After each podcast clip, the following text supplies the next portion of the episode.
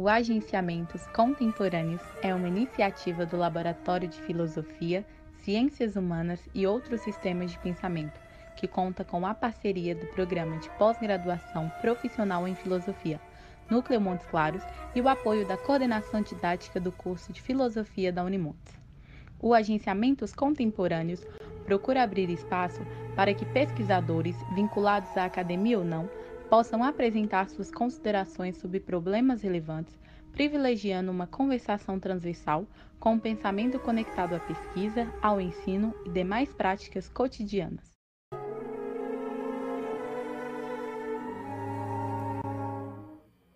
Bom dia, bom dia a todos. É, hoje estamos reunidos aqui no Dia do Trabalho, né, para mais uma live aqui do nosso Agenciamentos Contemporâneos, né? Eu sou o Paulo Henrique Dias, junto comigo vai estar aqui o camarada Alex Fabiano Jardim. Bom dia, bom dia e com muito carinho nós vamos receber o professor Silvio Galo, né? Para ele vai falar de um, um tema aí, educar em tempos de pandemia, né? Vamos lá, Alex. Olá, é, bom dia para todos, bom dia para todas. Sejam muito bem-vindos. Uh, hoje um dia absolutamente especial, né? Dia do Dia do Trabalhador. Uh, eu gostaria de agradecer a todos que acordaram, uh, quem, quem tem o hábito de acordar um pouco mais tarde, né? Que está aqui prestigiando a gente, dizer da, da importância da presença de todos vocês, de todas vocês. Pedir para vocês se inscreverem, participarem do, do canal, canal que se chama Agendamentos Contemporâneos.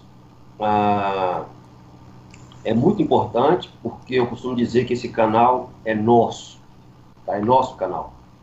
Uh, é, gostaria de dizer também que já temos aproximadamente mais 20 conversas, né, 20 prosas agendadas até final de agosto. Uh, enfim, espero contar com, com a participação, com a inscrição, com a divulgação do, nas, suas, uh, nas suas respectivas redes sociais, uh, nas redes sociais de quem está assistindo, de quem está acompanhando. Particularmente para mim é uma experiência absolutamente nova, tá? É, um, é uma experimentação mesmo, tá? É uma experimentação. Uh, e essa experimentação, ela é, ela é, ela é devida, né? Quando eu falo experimentação, que esse canal está vinculado ao laboratório, né? não há laboratório sem experimentações, ao laboratório de filosofia, ciências humanas e outros sistemas de pensamento. Uh, todos estão convidados para participar desse laboratório, em que nós temos o, o, o projeto nosso é discutir temas nas suas transversalidades. Né? Quando nós falamos em que o canal é de filosofia, mas a ideia, é, o pano de fundo é o, o pensamento, o livre pensar. Bem, uh, antes de passar a palavra para o nosso convidado de hoje, o professor Silvio Galo, e ele vai se apresentar, eu gostaria de começar lendo uh, um texto, uma pequena parte de um texto que está na obra O Aracniano, do Ferdinand, uh, Ferdinand, do Fernand Deligny. É muito apropriado para esse momento.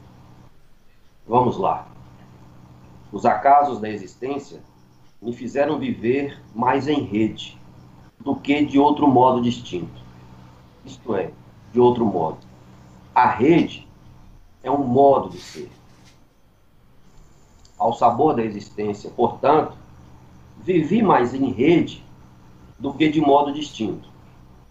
E ocorre que, ao sabor do que leio de bom grado, existe sempre alguma rede por perto. Chego a me dizer, é verdade, que a rede me aguarda em todas as curvas. Nesses dias, tenho me perguntado se esse projeto não é pretexto, sendo o projeto verídico, a rede em si que é modo de ser. A bem dizer, chovem redes aos borbotões. E parece que essa proliferação de redes atinge seu ápice nos momentos em que os acontecimentos históricos, os quais, segundo Engels, resultam de uma forma inconsciente e cega, eles são intoleráveis. E verdade seja dito, nessa sua propensão, para além de para serem intoleráveis, os acontecimentos históricos são talentosos. Há, portanto, esses acontecimentos que crescem, que cresceram. Como se diz de uma árvore que ela ou das paredes da casa que ela sobe. Há redes que se tecem e se tramam, como tantas teias de aranha, na bifurcação dos galhos ou nos recantos, ainda que passem os pássaros. Bom dia, Silvio. Bom dia, Alex. Bom dia, Paulo. Bom dia para todo mundo que está aí sem a gente saber que está. É... Bom, quero começar agradecendo a Alex e Paulo pelo convite, pela oportunidade, agradecendo a vocês que estão aí assistindo.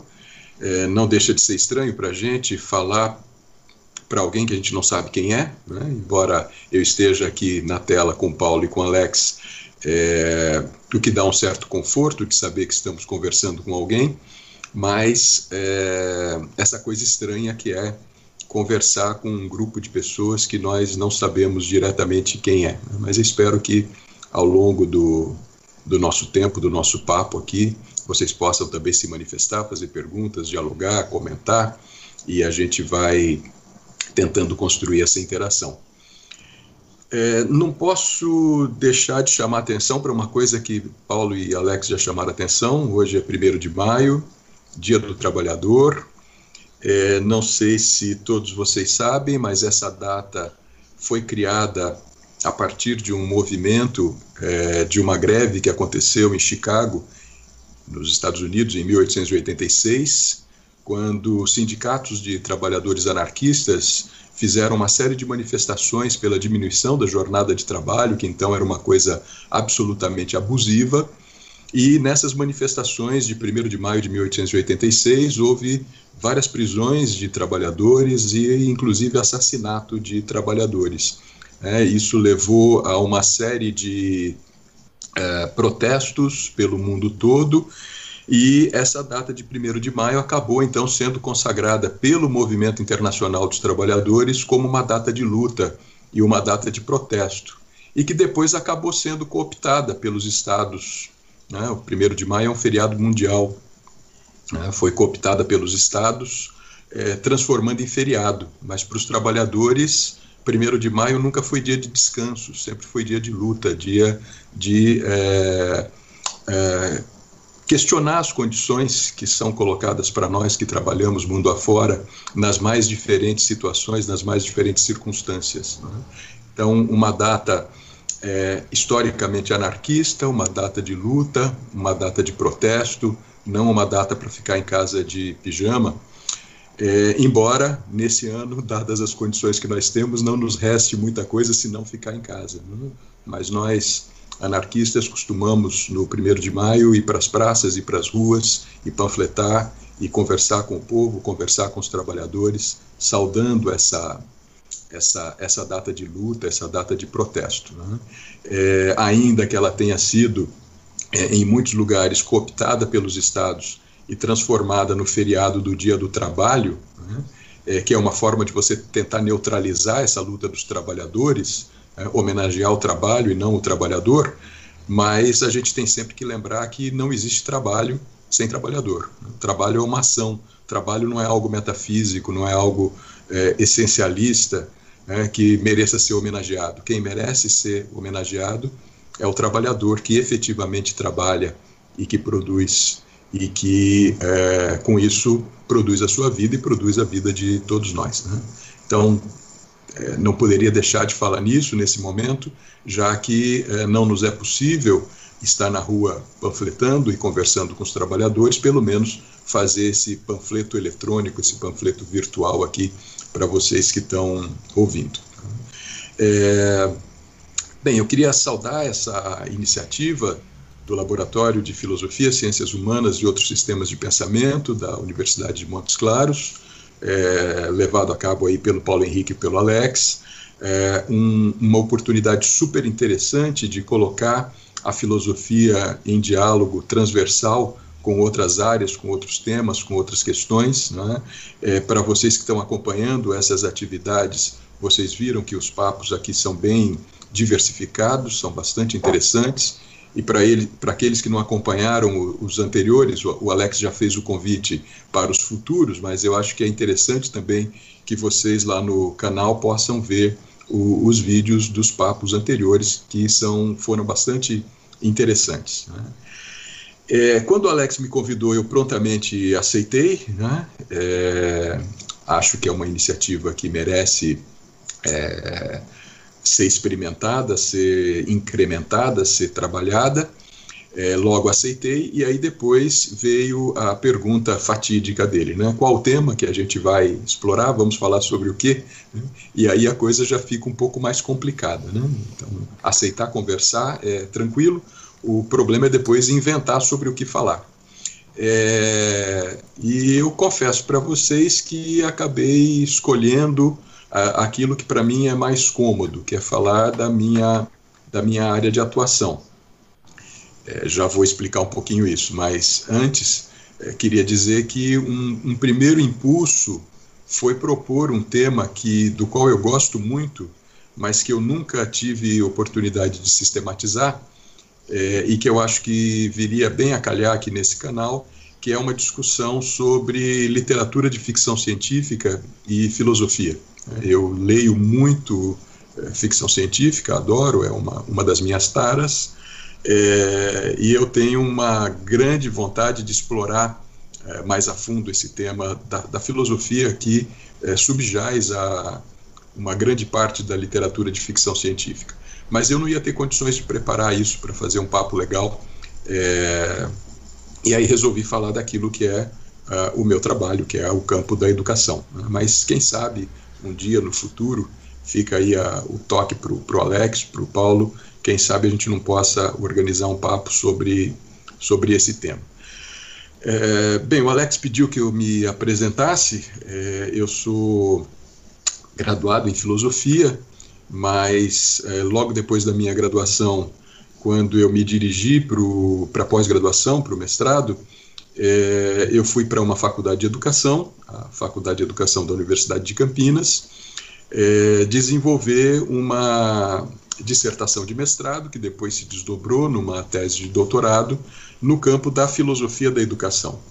E foi um trabalho, é, naquela época, final da, da década de 1980, começo da década de 1990, é, no qual eu me dediquei a pensar a educação anarquista, por isso que eu estava falando hoje também do 1 de maio, né, a educação anarquista, a pedagogia libertária e uh, e como os anarquistas construíram eh, toda uma teoria, uma filosofia da educação, eh, mas também como eles construíram escolas e construíram eh, experimentações não escolares de educação lá no final do século XIX, no começo do século XX, mas experimentações que são inspiradoras para nós até os dias de hoje. eu sigo mais ou menos trabalhando com essa linha, na medida do que é possível, mas também já desde aquela daquela época, do mestrado, do, do doutorado, uh, eu me dedicava também aos estudos da filosofia francesa, especialmente da filosofia francesa contemporânea, e, uh, e é esse campo que delimita o meu trabalho atualmente, né? estudar autores do pensamento francês contemporâneo, e aí é, eu diria que uh, os mais frequentes da minha visitação são o, Deleuze, o Guattari, o Foucault, mas também atravessando o Deligny, que Alex citou aqui na abertura, uh, Michel Serre, Jacques Rancière e outros pensadores contemporâneos uh, no âmbito do, da língua francesa. E a, a, o trabalho consiste, então, em tentar dialogar com essa filosofia e aproximá-la uh, de uma dimensão que é a problemática do campo educacional, né, visto que a maioria desses autores que eu estudo uh, não pensaram especificamente sobre educação, embora vários deles tenham sido professores, educadores, é, tenham exercido atividade docente durante a maior parte da sua vida, mas não foram propriamente filósofos da educação, né, ou pensadores que buscaram articular a, o seu pensamento com a problemática educativa, com a problemática educacional. Então, o, o meu trabalho consiste basicamente nisso, de trazer esses autores para um diálogo com uma problemática educativa. É, bem, é, eu, como disse, preferi, é, ao sugerir para o Alex o tema, ficar na minha zona de conforto, que não é tão confortável assim, né, e propor que a gente conversasse sobre o que significa educar nesse tempo que nós estamos vivendo, é, esse tempo para o qual nós não nos preparamos, nós não tivemos condições de nos preparar, né, mas fomos arrastados por ele e estamos jogados aí numa condição que nenhum de nós imaginaria viver. É, não sei em relação a vocês, mas eu é, jamais imaginei que viveria uma situação como essas é, na minha vida. Né? É, é, algo absolutamente novo, né? e sobretudo para nós aqui no Brasil que não tivemos experiências de guerras e coisas do tipo, de determinados tipos de privação que, por exemplo, na Europa foram comuns durante o século XX, né? nós aqui no Brasil que não tivemos experiências desse tipo, é, me parece, pelo menos para a minha geração, né? é inédito a gente viver uma situação é, como essa, em que precisamos é, estar confinados nas nossas casas, mas ao mesmo tempo mantendo determinadas atividades, mantendo determinados trabalhos. Né? E, e, bom, então é, é, nessa conjuntura absolutamente especial né, e espetacular, né, no sentido é, de que nos produz um, uma estranheza bastante grande, é, que eu proponho que a gente converse um pouco de forma bastante, bastante livre, bastante tranquila, é, sobre os desafios que nós estamos enfrentando para manter as nossas tarefas e as nossas perspectivas de educação nesse é, momento. Um momento que é, aqui no Brasil acaba sendo agudizado pela desgraça de vivermos um governo como esse que estamos é, vivendo. Né? É, essa situação absolutamente especial da pandemia é atravessada por uma série de problemas que nós já vínhamos é, sofrendo uma agudização deles no, no, no, nos últimos tempos, é? pela mudança na lógica governamental a qual nós estamos, na qual nós estamos inseridos. Não é, é não é segredo para ninguém que é, o atual governo federal brasileiro tem lutado contra a educação universitária, tem lutado contra a ciência no país, tem lutado contra a pesquisa. A gente vai a cada dia recebendo novos, novos golpes nesse sentido. É, agora, o mais recente, que vocês é, certamente acompanharam, é a, a ação do CNPq de tentar limitar o financiamento das pesquisas de iniciação científica às áreas que eles consideram áreas prioritárias de tecnologia, né? é, não levando em consideração que não se faz tecnologia sem ciência básica. A tecnologia é, um, é importante, sem dúvida alguma, é fundamental para o desenvolvimento do país, mas não se faz pesquisa tecnológica, não se faz desenvolvimento tecnológico sem um investimento forte na ciência básica. Né? E no campo da ciência básica, nós temos aí as ciências humanas e a filosofia evidentemente incluídas. Né? É, e a gente vai vendo que na política desse governo a, a tentativa é de é, romper com as, os financiamentos para essa área. Né? E não resta dúvida de que, se agora estão sendo propostos, é, proposta essa priorização, que acaba é, não sendo efetivamente uma priorização, mas uma. É, um cerceamento mesmo dessas áreas que são consideradas não prioritárias, né? porque quando se diz vamos financiar as áreas prioritárias, como nós não temos nunca dinheiro suficiente, é evidente que as áreas não prioritárias vão ficar sem acesso a esse recurso. E quando o, o CNPq começa a fazer isso pelo campo da iniciação científica, é, é de se imaginar que isso vai se estender para as eh, demais áreas posteriormente, vai se estender para as pesquisas de mestrado, para as pesquisas de doutorado e para as demais eh, pesquisas que são financiadas por esse, por esse órgão do governo federal. Né? Então, eh, me parece que a, que eu vou dizer é um pouco lugar comum, tem muita gente dizendo isso, mas que a gente enfrenta dois grandes problemas no, no Brasil nesse momento, né, que além uh, das questões da pandemia, a gente enfrenta um governo que desorganiza totalmente, desmonta totalmente uh, o nosso trabalho no campo uh, da pesquisa, do trabalho universitário, mas também do campo da, da educação básica, na medida em que muito, muitas coisas, muitas ações do governo estão impactando diretamente a educação básica no país. Bom, isso em termos de, de um certo preâmbulo, né? Mas é, o que eu pensei em conversar com vocês, e aí a minha ideia é colocar algumas ideias e abrirmos para que vocês possam fazer perguntas, fazer comentários e vamos direcionando o papo é, na medida em que é, vocês acharem que há fios interessantes para serem explorados. Né? Mas eu queria, é, é, nessa fala inicial, abordar duas, é, dois aspectos. Né? Vou trabalhar com um, depois com o outro, para que a gente possa é, tentar relacionar os dois.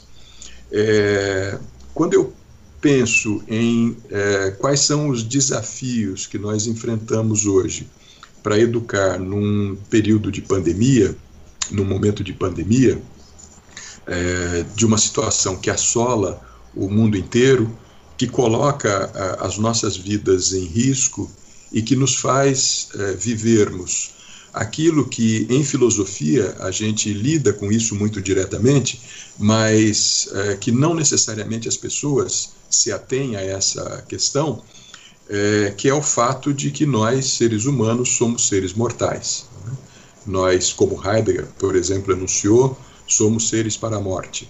Mas na, na história da filosofia é uma constante essa preocupação com a morte preocupação com a morte no sentido de que eh, a filosofia considera que a morte é parte da vida, a morte é parte da condição humana. Todos nós vamos morrer. Todos nós sabemos disso, todos nós sabemos que vamos morrer, mas não necessariamente a gente vive os nossos dias é, com essa certeza colocada diretamente para nós. Né? E a, a questão da pandemia de coronavírus hoje no mundo nos coloca é, na vertical dessa certeza, nos coloca frente a frente com essa certeza. Todos nós humanos sabemos que a qualquer momento nós podemos é, nos contaminar, nós podemos adoecer e nós podemos vir a, a falecer em virtude dessa, dessa doença. Né? É, isso está posto para qualquer um de nós, é, não importa a, a sua condição, não importa a sua classe social, ainda que sabemos, evidentemente, que as classes menos favorecidas, que as classes mais pobres, que as classes mais exploradas estão muito mais é, é, muito mais confrontadas com essa possibilidade do que nós é, que temos uma condição de vida mais favorecida. Né? como eu, por exemplo, que posso estar aqui isolado na minha casa, trabalhando, trabalhando muito por esses dias, talvez até mais é, do que eu trabalho normalmente, é, mas é, isolado na minha casa porque eu tenho condições físicas e materiais que me permitem ficar isolado na minha casa trabalhando daqui.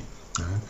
Sei que para que eu possa fazer isso, tem é, um contingente imenso de pessoas que não pode fazê-lo. Né? Então, essa, essa situação, evidentemente, nos atinge de formas diferentes. Né? Mas, mesmo que nos atinja de formas diferentes, nós, pessoas mais privilegiadas, nesse sentido, também não deixamos de ser alvo é, do vírus. Né? Nós também podemos, a qualquer momento, é, nos contaminar e podemos é, adoecer e podemos é, ter a forma grave da doença e podemos é, morrer por conta disso. Né? Nenhum de nós sabe né, o que, que significaria ser contaminado pelo coronavírus. Não sabemos como o corpo de cada um reagiria a, a esse ataque viral. Né? Então, essa, essa dimensão da, da morte se coloca de forma muito direta para nós, para todos nós, nesse momento, é, e implica, então, é, que nós pensemos é, diretamente nessa situação, nessa condição, é, no nosso ato de professores, educadores e assim por diante. Né? E é nesse sentido que eu disse, então, que queria explorar duas dimensões. Uma primeira dimensão que eu vou chamar de autoeducação ou educação de si mesmo.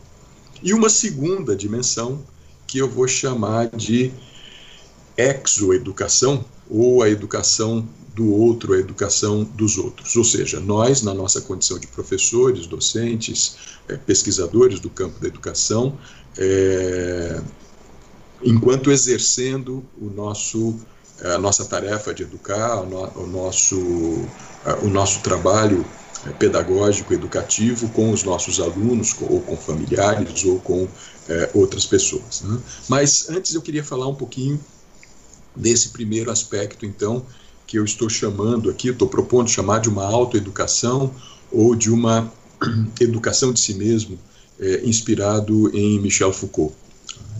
É, penso que mais do que nunca é, o trabalho que Foucault vinha fazendo no final da sua vida, estudando lá entre os gregos, os romanos, os povos antigos, sobretudo, o que ele chama, chamou de técnicas de si, ou técnicas de vida, teknetobiu, é, na expressão grega, retomada pelo Foucault, é, as técnicas de organizarmos a nossa própria vida, recuperando um trabalho que é, determinadas é, escolas de pensamento antigo, determinadas escolas filosóficas antigas realizavam, e que ao longo do, do desenvolvimento da filosofia do ocidente, no Ocidente, no mundo ocidental, nós fomos deixando para trás. Né? É muito interessante se vocês levarem em consideração, por exemplo, o curso que Foucault uh, trabalhou no Collège de France em 1982, intitulado A Hermenêutica do Sujeito, quando ele explora é, muito, de uma forma muito interessante uh, o que ele denomina de duas é, duas perspectivas ou dois vieses da filosofia no Ocidente. É, uma filosofia compreendida com, como uma relação com a verdade, como uma relação com o conhecimento, é, a filosofia é, que na antiguidade foi representada principalmente pelo Aristóteles, é, na consideração do Foucault, e que, segundo ele, é a filosofia que é, se desenvolve de modo é, direto no Ocidente, é, no mundo ocidental, é, e que chega até nós na modernidade, como filosofia hegemônica. Essa filosofia é considerada um saber especializado, um saber especializado que também renderia depois, é, a partir do século XVII, toda a ramificação científica e o desenvolvimento do método científico e das ciências é, modernas como nós as conhecemos hoje. Né? Mas tudo isso brotando dessa forma de compreender a filosofia como uma busca pela verdade, é, e essa busca pela verdade como um saber especializado, uma verdade que está fora de nós, que está fora do sujeito que conhece e que pode ser perseguida pelo sujeito que conhece. Mas diz o Foucault que se a gente tem esse viés da filosofia, é, inventado lá entre os gregos e que se tornou hegemônico na filosofia moderna, Lá entre os gregos nós tínhamos uma outra forma de compreender a filosofia é, e que era a principal forma de se compreender e praticar a filosofia entre os gregos era a forma hegemônica da filosofia eh, entre os gregos, embora não seja a nossa forma hegemônica de filosofia hoje, eh, que é a, a, filosofia como um trabalho de si sobre si mesmo. Um trabalho eh, de autoconhecimento, de conhecimento de si mesmo, para que seja possível exercer aquilo que Foucault chamou de inquietude de si ou de cuidado de si, como tem sido traduzido é, entre nós aqui no, no Brasil, essa, essa condição que Foucault descobriu entre os gregos na antiguidade. É, e aí é, é, é, essa via que Foucault vai explorar né, nos seus últimos trabalhos, estudando de que maneira essas escolas filosóficas, e aí nós estamos falando fundamentalmente das escolas helenísticas. Nós estamos falando é, no epicurismo, é, em Epicuro e seus seguidores, nós estamos falando no estoicismo, estoicismo que foi talvez a filosofia mais perene da antiguidade, porque atravessa do século IV antes de Cristo ao século IV depois de Cristo, é, com, como um movimento importante, né, atravessando esse momento é, grego e de final da, da, hegemonia grega na antiguidade e, é, e de, posteriormente durante o Império Romano. Né? É curioso saber que tivemos é, entre os romanos uma figura como Sêneca, que foi senador da República, foi é, preceptor e conselheiro é, do imperador de Nero e que era um filósofo, um filósofo estoico. Né? É curioso também saber que tivemos um imperador, Marco Aurélio, que foi um filósofo estoico, né? é, na medida em que essa filosofia era praticada também por outras pessoas, por gente do povo, por gente é, comum, é, evidentemente. Né? Mas estou é, dando esses exemplos para a gente ter a dimensão de que é, essa prática filosófica estoica é, se tornou uma prática muito comum na, na antiguidade e muito muito comum nas mais diferentes, nos mais diferentes espaços é, sociais antigos. Né? Mas então estamos falando de hedonismo epicurista, estamos falando de estoicismo, mas também estamos falando do cinismo, da filosofia cínica, né? estamos falando dessas diversas perspectivas filosóficas, dessas escolas filosóficas é, que davam muita importância à vida de cada um e que consideravam a filosofia um trabalho que cada um faz sobre si mesmo para tornar a sua vida melhor e tornar-se a si mesmo uma pessoa é, melhor. Né? É, Foucault vai estudar esses, esses é, autores, vai estudar essas é, perspectivas é, e vai chamar muita atenção, então, para isso que ele é, denomina técnicas de vida ou técnicas de si, né, e as formas como nós usamos essas técnicas para nos construir a nós mesmos como sujeitos. Né? E é nessa dimensão que eu acho que a, a, a condição que nós enfrentamos hoje nos implica nos colocarmos nessa situação, né, de nos educarmos, na medida em que nós, como eu disse antes, não nos preparamos para uma situação como essa. Então, nós fomos é, atravessados por essa pandemia, né? fomos atravessados por ela é, desde o início desse ano, é, sobretudo como um fenômeno de mídia. Né? Em princípio, víamos como uma, uma coisa exótica, mais uma doença exótica que estava acontecendo do outro lado do mundo, como já vimos outras síndromes nas décadas anteriores, sem ter muito a dimensão do que isso ia significar. Né? Mas rapidamente a gente viu isso, essa condição se proliferando é, pela Europa, sabendo que isso chegaria aqui, né? mas muita gente é, ou não acreditando que isso efetivamente chegaria aqui é, da forma como chegou, ou imaginando que é, nós é, aqui no Brasil, é, de algum modo, talvez estivéssemos protegidos dessa, dessa condição. Né? Mas é, o que eu quero ressaltar então é que isso aparece para a gente, atravessa as nossas vidas de uma forma muito intensa, primeiro como algo distante mas algo que vai se aproximando cada vez mais de nós, até que há é, quase dois meses atrás, no, em meados de março, a gente vê essa onda chegar com mais força e é, começa a ver as escolas fecharem, as universidades fecharem é, e logo depois uh, várias atividades comerciais, industriais também serão sendo é, fechadas para tentar promover é, essa prática do isolamento social. Né? É, como eu disse antes, nós não tivemos condições de nos preparar para isso. Né? E é na medida em que nós não podemos nos preparar que eu penso que a gente tem que organizar essa preparação. Né?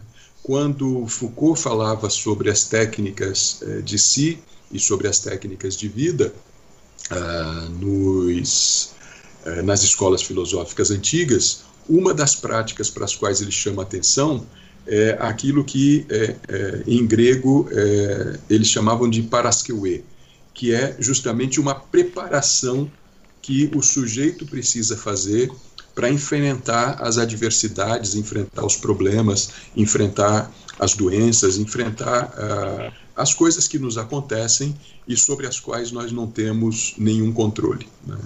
É, então, acho que é, é, é, muito interessante a gente pensar a, a pandemia como um acontecimento, tanto no sentido que Foucault atribui a, ao conceito conhecimento, quanto no sentido que Deleuze atribui ao conceito é, conhecimento, é, já que a, a, fonte de ambos é a, filosofia estoica antiga. Né? O acontecimento como aquilo que nós não podemos controlar, aquilo que advém a nós é, que foge totalmente é, ao nosso controle, é, mas que nós podemos, como chama a atenção Deleuze lá na lógica do sentido, é, ao falar da moral estoica, da ética estoica, é, diz o Deleuze que nós precisamos querer o acontecimento. Nós não controlamos o acontecimento, nós não é, produzimos o acontecimento, mas na medida que o acontecimento chega, é preciso que nós saibamos entrar no acontecimento, transformá-lo em nosso acontecimento, em querê-lo, para que nós possamos tirar os melhores efeitos dele. Então, acho que a ideia é, é, um pouco essa. O Deleuze fala nisso é, em termos da guerra. Né? Nenhum de nós deseja uma guerra, mas na medida em que uma guerra acontece e nos assola, nós precisamos transformar essa guerra em nossa guerra, em nos fazermos sujeitos nesse contexto e produzir nesse contexto, eh, em princípio adverso, eh, coisas que sejam importantes para as nossas vidas. Eu faria essa alusão que para nós hoje eh, viver a pandemia é viver esse acontecimento, é nos fazer buscar preparação para enfrentarmos esse acontecimento e sabermos é, tirar desse acontecimento é, coisas positivas para as nossas vidas. O que, que nós somos capazes de produzir a partir é, do acontecimento? Uma das coisas, apenas para dar um, um exemplo é, mais prático disso, é, uma das coisas é exatamente isso que nós estamos fazendo aqui. Né?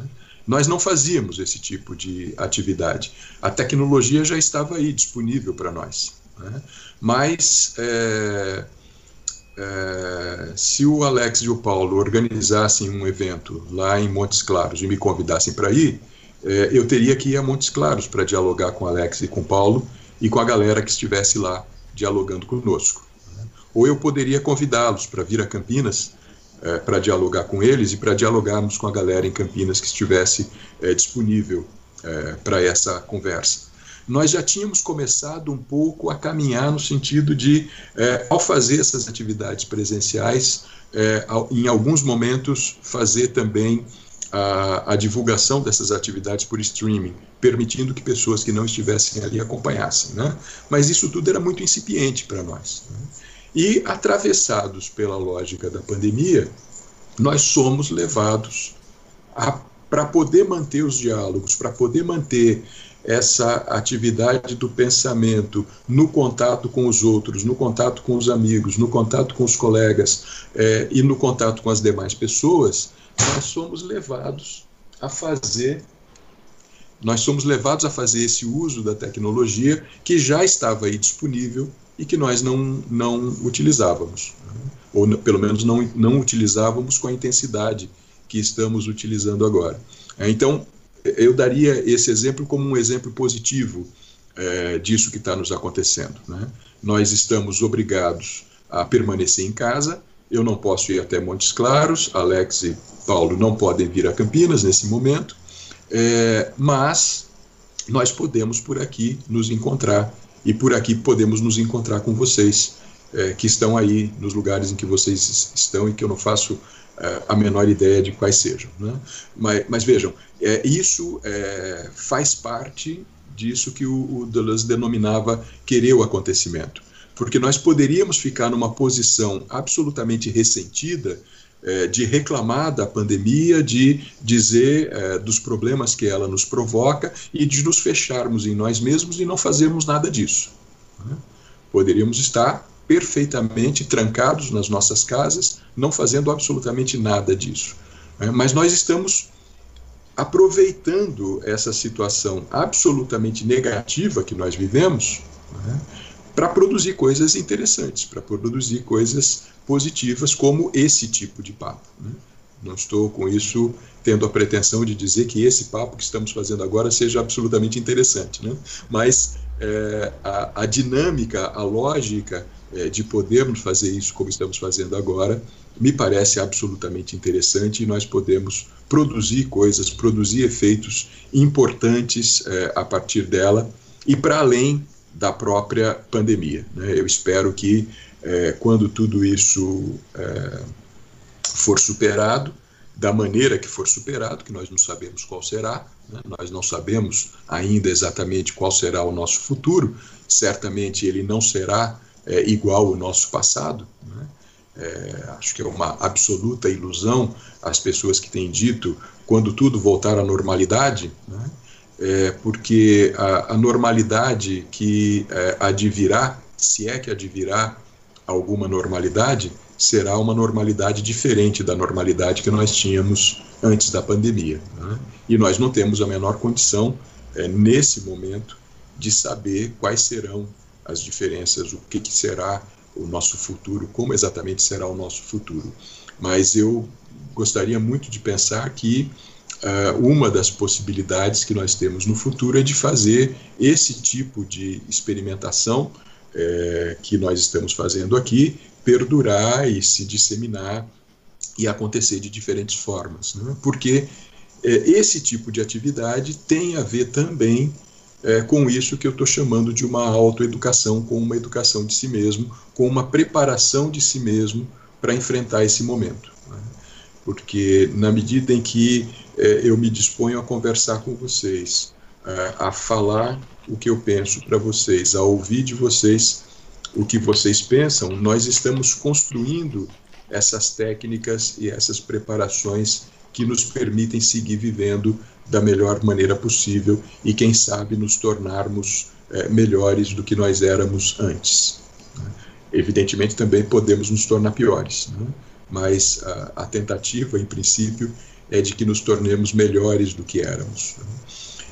Então, me parece que um, um dos aspectos é, em torno dos quais a gente pode conversar é, é esse de que a pandemia nos provoca a um trabalho de autorreflexão, de reflexão sobre si mesmo, é, a um trabalho de é, busca de si mesmo, de busca de diálogo consigo mesmo e de preparação de si mesmo para enfrentar é, essas condições e, e esse momento. Né? Uma preparação que é absolutamente importante e nos coloca também frente a frente com a, a dimensão da mortalidade que se apresenta de forma nua e crua para nós. Né? A morte é uma possibilidade para cada um de nós o tempo todo. Né? É, e a gente tem que aprender a lidar com isso, a gente tem que aprender a se é, ver com isso. Né? Então, esse é um aspecto que eu queria é, colocar.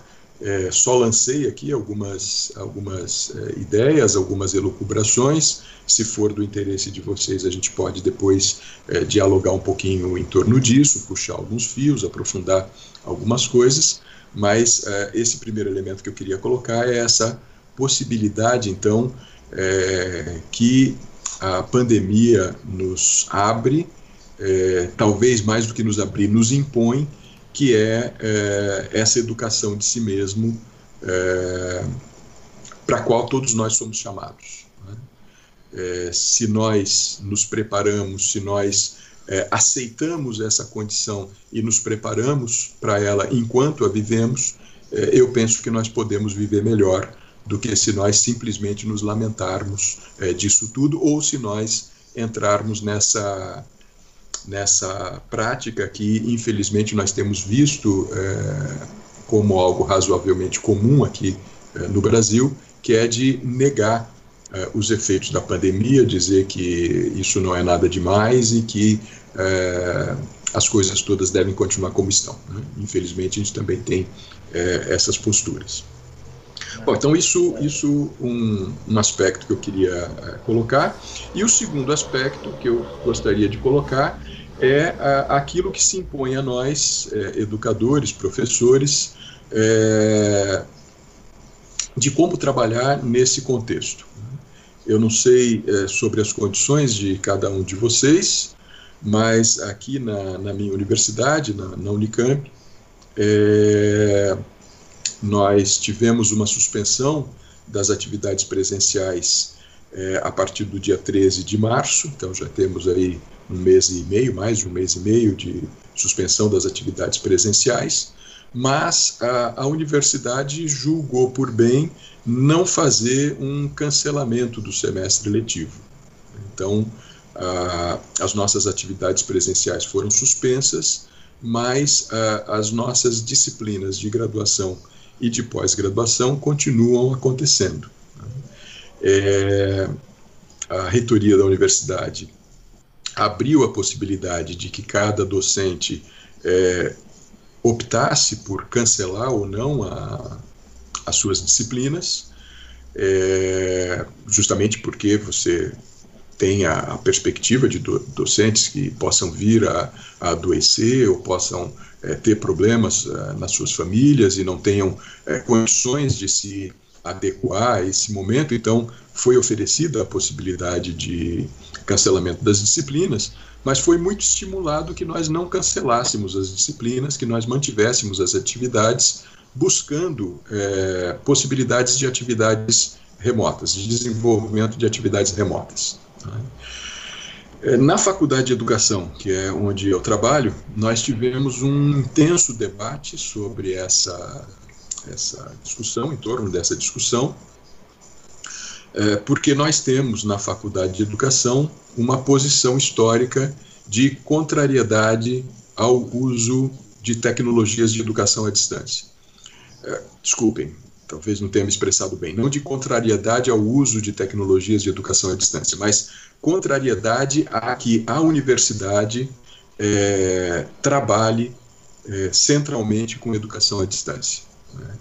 E nós é, discutimos então isso muito intensamente e tomamos uma posição coletiva na faculdade que seria a de não aceitar a substituição das atividades presenciais por atividades à distância.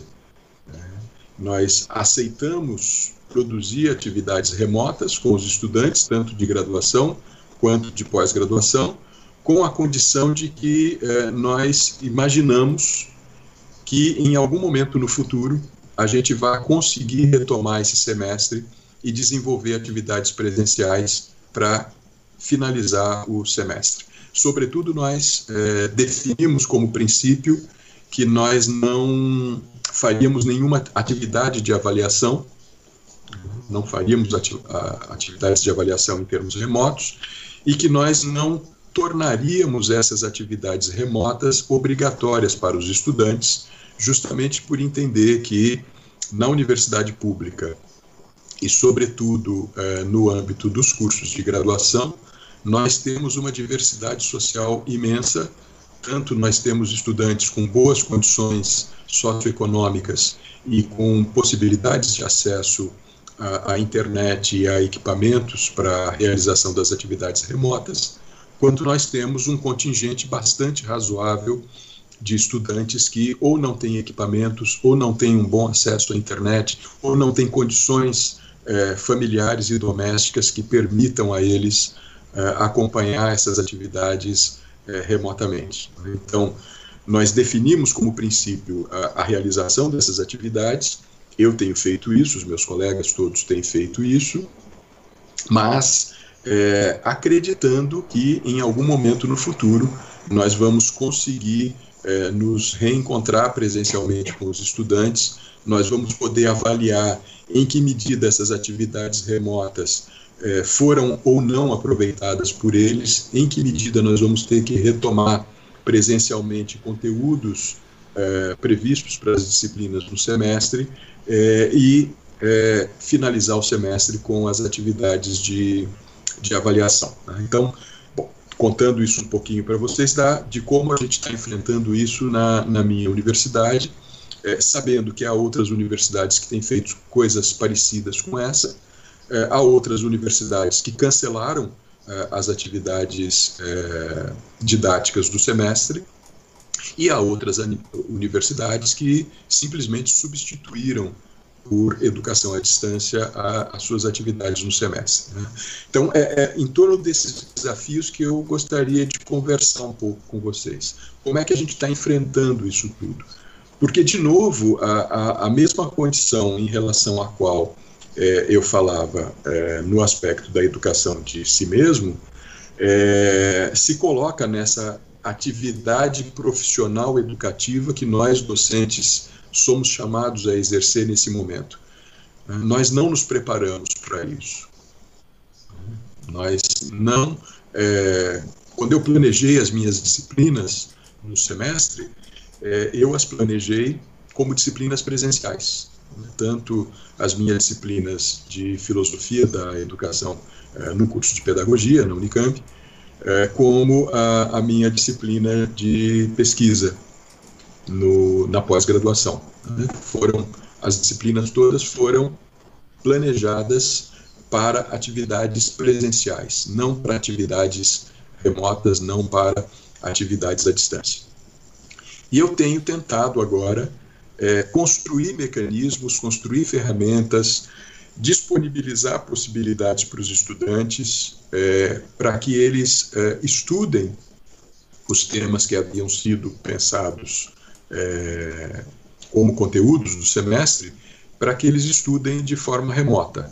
Então, tenho proposto atividades, textos, vídeos e coisas do tipo, e, e alguns momentos é, síncronos de reunião é, online em que a gente possa debater é, as dúvidas, as, é, as incertezas deles, os comentários que eles têm a partir desse material que está sendo disponibilizado. Né? Mas tudo isso está sendo feito no próprio fluxo do acontecimento. Isso não foi planejado, isso não foi preparado, isso está sendo realizado é, agora. É, e é, o exemplo que eu estou dando da minha própria condição, evidentemente, nos atravessa a, a, todos nós, cada um na sua própria realidade, cada um na sua própria experiência, e atravessa muito diretamente também o, o trabalho que está sendo feito na educação básica.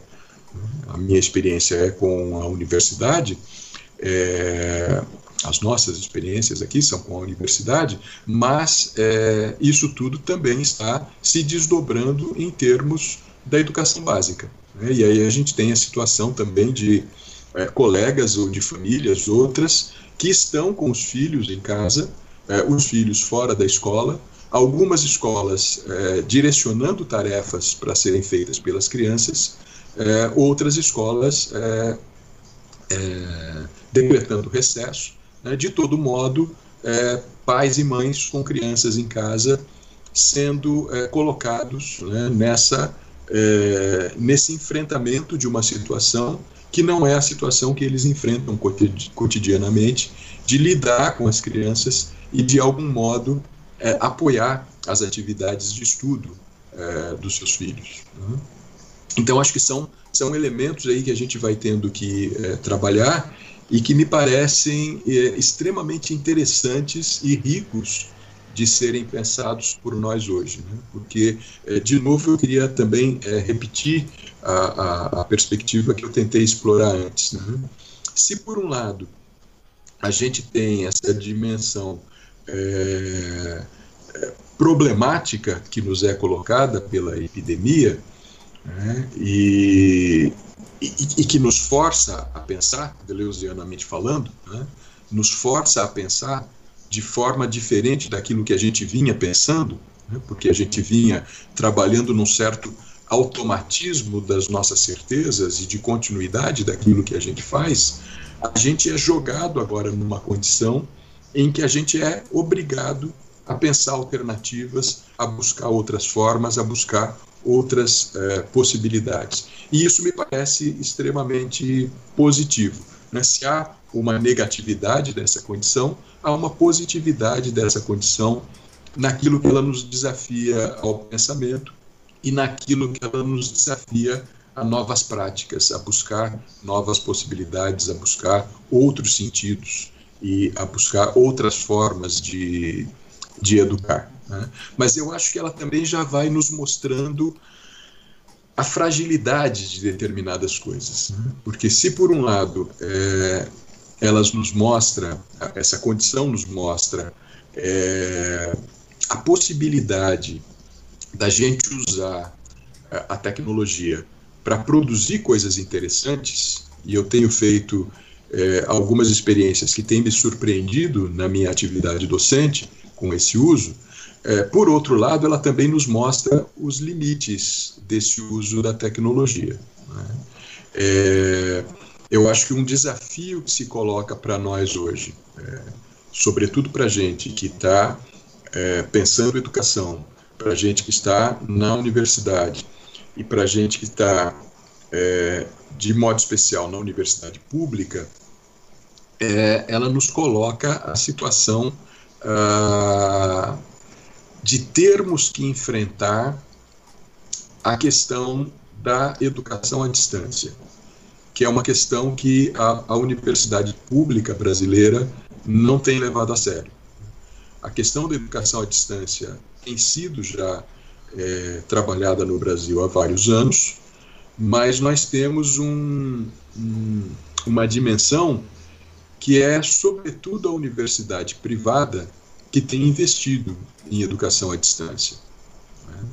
É, justamente por entender que, com educação à distância, você pode ter uma economia bastante grande de investimento no campo educativo e um retorno muito mais alto desse investimento. Né? É, e eu acho que isso é uma falácia, né? isso é um, isso é um, um problema. É, e eu acho que quando nós, na universidade pública, nos recusamos a, a trabalhar a sério a questão da educação à distância, sei que não são todas as universidades públicas que estão nessa condição. Estou né? falando muito diretamente da minha é, instituição, que tem é, é, essa postura de, é, de evitar entrar é, numa produção mais intensa de educação à distância, justamente por perceber os riscos que se colocam aí. Né? Mas é, eu acho que quando nós, universidade pública, abdicamos desse campo, nós deixamos esse campo para os interesses privados. Né? E os interesses privados têm feito educação à distância é, como uma forma de é, maximizar o retorno dos seus investimentos. Então, por exemplo, você grava um conjunto de videoaulas e com esse conjunto de videoaulas e, e de atividades e atividades online que você monta e com um grupo de monitores que você contrata uh, a preço muito baixo, né? porque você não vai contratar docentes, você não vai contratar professores, você contrata monitores, você é, consegue atingir milhares é, de estudantes com esse material, às vezes centenas de milhares de estudantes com esse material, né? com uma economia bastante grande em relação é, a se fôssemos pensar esse mesmo curso oferecido de forma presencial. Né? Essa é a lógica, ou tem sido a lógica, da educação à distância nas universidades privadas. Eu penso que o papel da universidade pública é justamente o de enfrentar essa questão da educação à distância com uma outra lógica.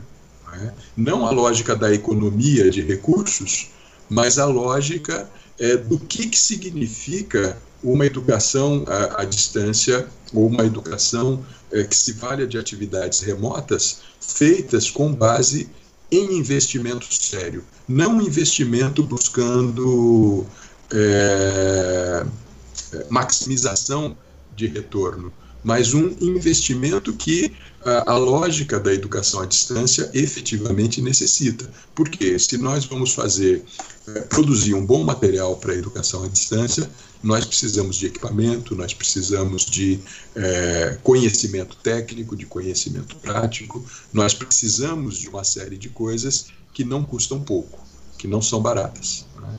E nós poderíamos, enquanto universidade pública, é, trabalhar nessa direção.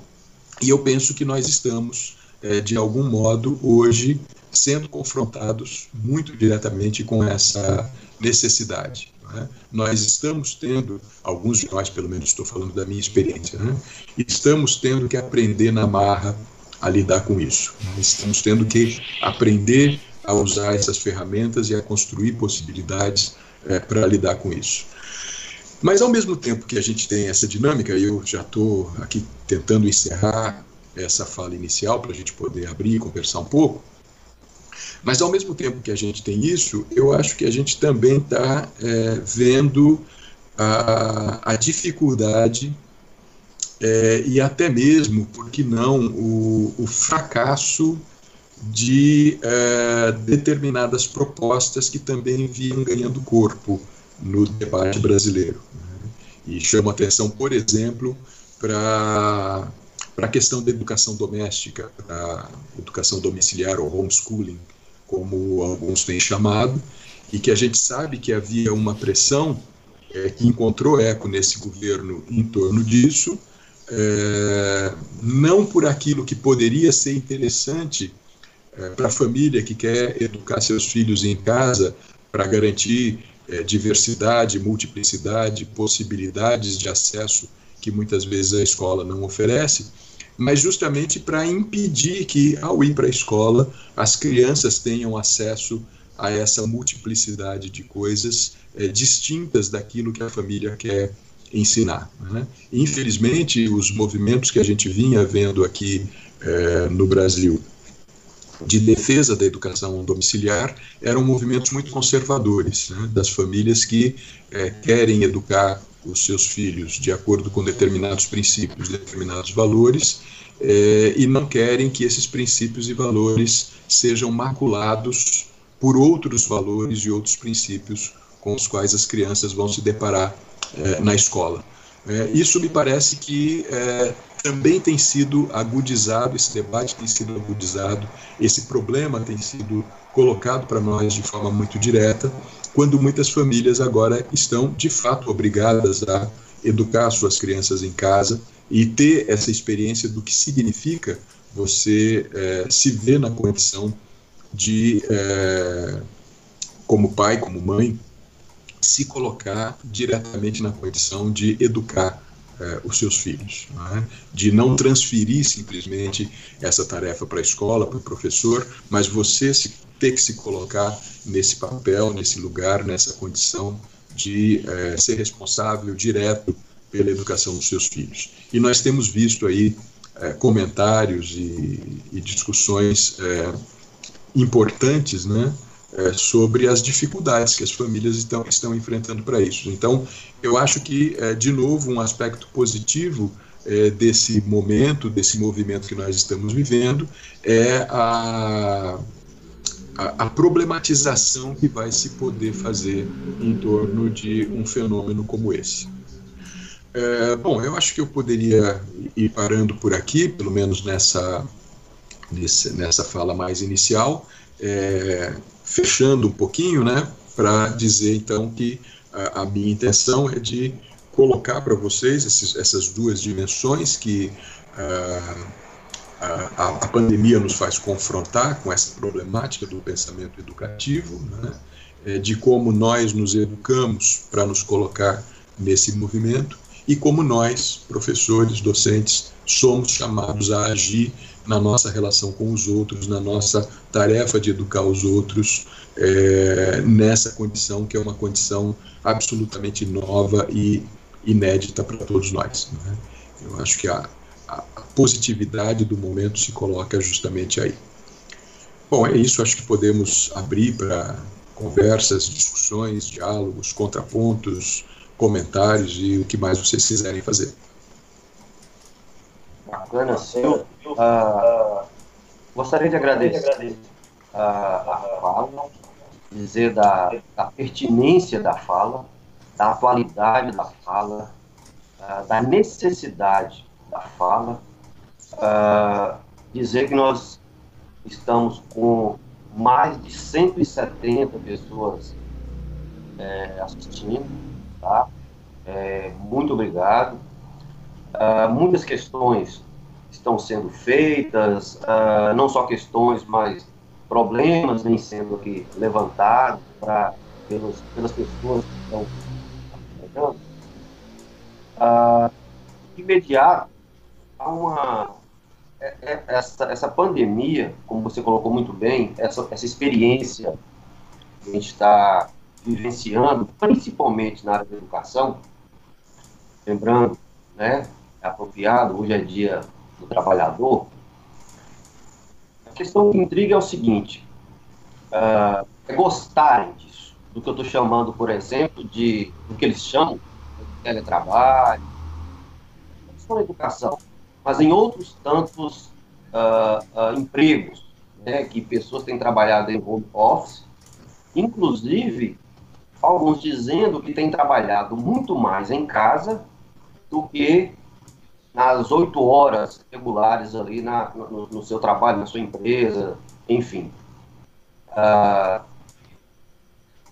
no caso da educação, é, estarmos experimentando de uma maneira absolutamente precária, né, para não, não, não irmos em, em outras coisas, essa experiência do teletrabalho, da educação à distância, uh, você não acha que nós corremos um risco muito grande uh, de brevemente, né, no futuro breve, logo ali, as escolas, por exemplo, de educação básica, nas escolas privadas, por exemplo, as universidades privadas, que muitas já fazem, e agora o mais grave, né, as universidades públicas, elas incorporarem definitivamente né, o sistema de educação à distância, transformando, por exemplo, as graduações, em especial as graduações na área das ciências humanas, né, das humanidades, ah, em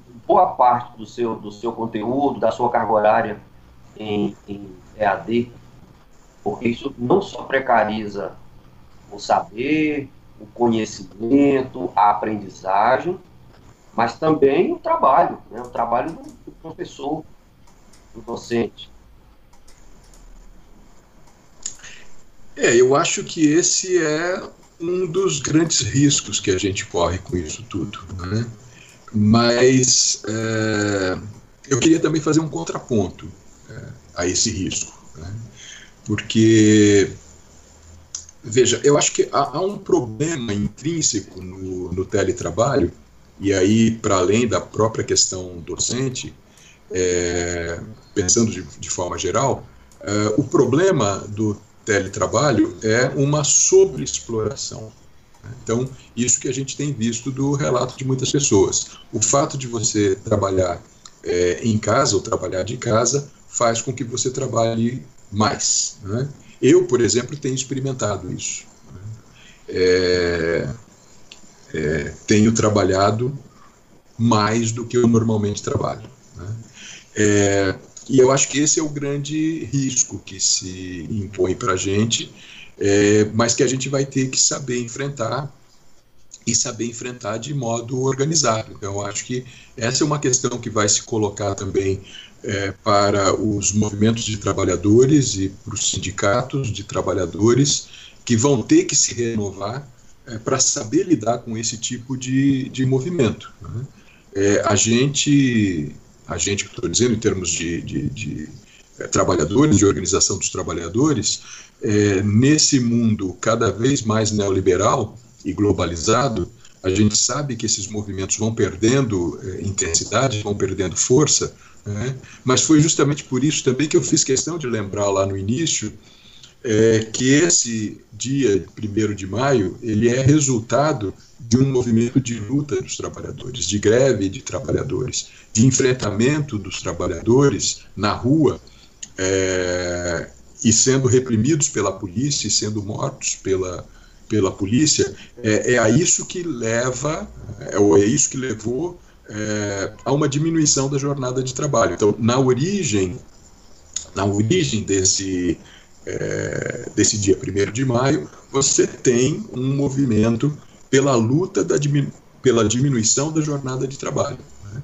E se a gente conseguiu, ao longo do século XX, consolidar aí uma jornada de trabalho de oito horas como a, jornada básica, é, isso se deve ao movimento dos trabalhadores. Né?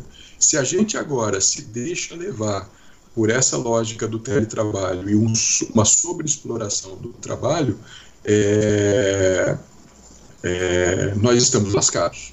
Então, eu acho que justamente o que a gente não pode perder é a dimensão da necessária organização e luta dos trabalhadores. Se nós é, deixarmos de lado essa questão, é, entrarmos nesse discurso neoliberal é, de que você cada um negocia diretamente com o patrão as suas condições, é, nós vamos é, ser cada vez mais objeto de sobreexploração do trabalho. A gente não pode é, entrar nessa lógica na qual a gente já está muito é, enfronhado. Né? Acho que esse movimento mostra também a necessidade de que nós reaprendamos a nos organizar como trabalhadores e que nós reaprendamos a enfrentar o capital, né? é, impondo as nossas questões, as nossas características. Isso é, em termos do, do trabalho de forma geral. Né? É, em termos do trabalho docente, do trabalho educativo, é, eu concordo plenamente contigo, Alex, é, que o, o desafio que a gente enfrenta hoje é, é muito grande, porque, é claro, as instituições verão naquilo que nós estamos fazendo de forma é, absolutamente experimental nesse momento é, e de forma absolutamente, é, como é que eu diria, é, é experimental e é, e é extraordinária, né? porque nós estamos vivendo um momento extraordinário. Aquilo que nós estamos fazendo não é algo que é válido para o cotidiano comum, digamos assim. Aquilo que nós estamos fazendo, nós estamos fazendo em caráter extraordinário. Evidentemente que as instituições verão nessa experimentação extraordinária uma forma de torná-la corriqueira né, e de procurar nos impor é, essa lógica de que o uso da educação à distância, da educação remota, dos trabalhos remotos, se torne numa se torne uma, uma ação corriqueira. E como você diz, né, é, essa pressão financeira, econômica, que vai se, que se coloca né, e vai se colocar com mais força também sobre a universidade pública, é, de investir na EAD, mas pela questão econômica e não pela questão daquilo que efetivamente as atividades à distância podem acrescentar de positivo e de significativo uh, à educação para o ensino. Né? Eu não gostaria de descartar uh, a EAD. Né? É, me lembro o tempo todo de um, um, filósofo francês que faleceu ano passado, Michel Serra, é, que chamava muita atenção é, para o que significa a, a, a, as gerações contemporâneas, sobretudo é, no livro é, que ele escreveu, que foi traduzido aqui no Brasil com o título Polegarzinha, né, que ele fala justamente dessa geração de é, adolescentes que estão na escola hoje e que são chamados de polegarzinhos porque estão com o polegar o tempo todo na tela do, do celular. Né? É evidente que ele faz uma alusão a, a fábula infantil do pequeno polegar, mas a, a, questão é a polegarzinha, e ele coloca no feminino, né? a menina de 15 anos que está lá dentro da sala de aula com o celular na mão, teclando o tempo todo, né? e nesse teclar o tempo todo, ela tanto pode estar se comunicando com colegas que estão dentro da sala, com colegas que estão fora da sala, com colegas que estão em outros lugares do mundo, mas ela também pode estar pesquisando. É, situações da sala de aula. Né? Eu já fui surpreendido muitas vezes em sala de aula é, por estar lá é, falando sobre um, um, filósofo ou um tema, alguma coisa do tipo, é, não me lembrar do título de um livro, é, não me lembrar corretamente do título, de partes do título, e logo algum aluno com o celular na mão, ah, professor, não é tal coisa, né, porque ele tem ali um, um mecanismo que lhe permite, no momento real da sala de aula, fazer uma consulta e conferir uma informação ou é, agregar uma informação é, que é muito é, proveitosa para a própria situação de aula. Né? Então, eu acho que o, o que o Michel Serre nos chamava a atenção é para possibilidade, as possibilidades positivas que a gente tem com o uso da tecnologia nos processos educativos e para a necessidade que nós temos de olhar para as novas gerações e para a forma como as novas gerações lidam com a tecnologia é, e o que, que isso pode implicar em termos de transformação dos processos educativos, né? Na, no próprio mecanismo de aprendizado é, dessas novas gerações. Né?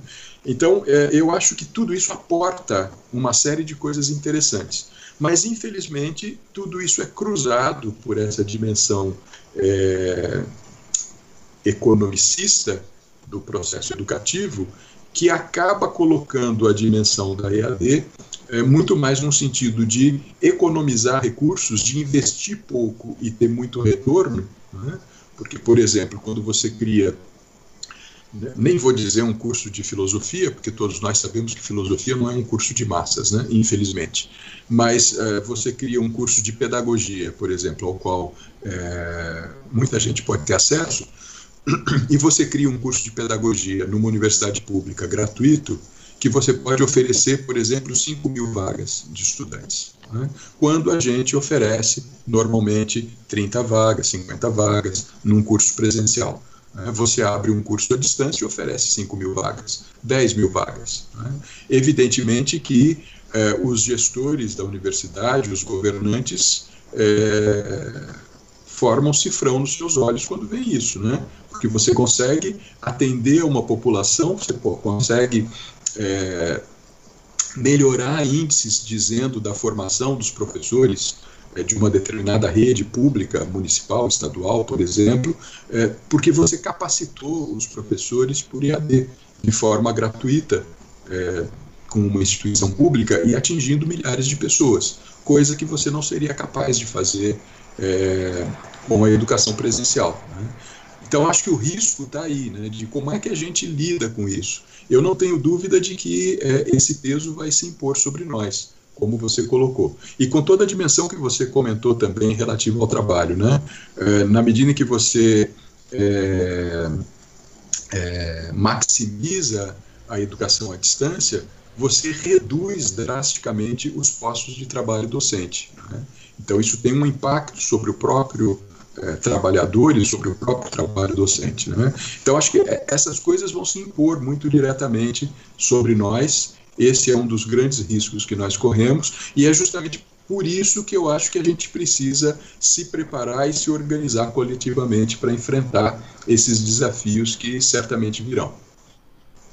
No caso da criança, o desafio talvez seja ainda maior, né? Por mais que, que é, a, criança hoje tenha um, um, um controle desse mundo, muitas vezes, maior do que o nosso, Uh, eu, eu, quando eu falo desafio, é o desafio, melhor dizendo, é o desafio do professor, por exemplo, para criar, inclusive é, é uma questão aqui da, da Rita de Cássia, né? Uh, como você é, é, utilizar, por exemplo, desse recurso com criança, porque criança, é, é, todos nós sentimos, mas criança precisa da, da presença, né, por exemplo, do professor, da, da, da, da professora, do, to, do contato, de, de uma outra, todo o processo de aprendizagem, ela, ela, ela necessita, pelo menos eu entendo assim, uh, de um cuidado, e esse cuidado diz respeito à, à, à presença mesmo. Né? Eu estou querendo, eu tô querendo e é um desafio que se impõe no caso desse tipo de educação, né? Ah, da escola, um desafio para a escola e um desafio para o pro professor e para a professora ah, lá da educação infantil, por exemplo, como ela, como ela consegue, como ela vai criar essa, essa, essas condições de aprendizagem para as crianças, por exemplo, né, nas mais variadas áreas do, do, do da aprendizagem, enfim, é, no meu entendimento, também acaba sendo um, um problema.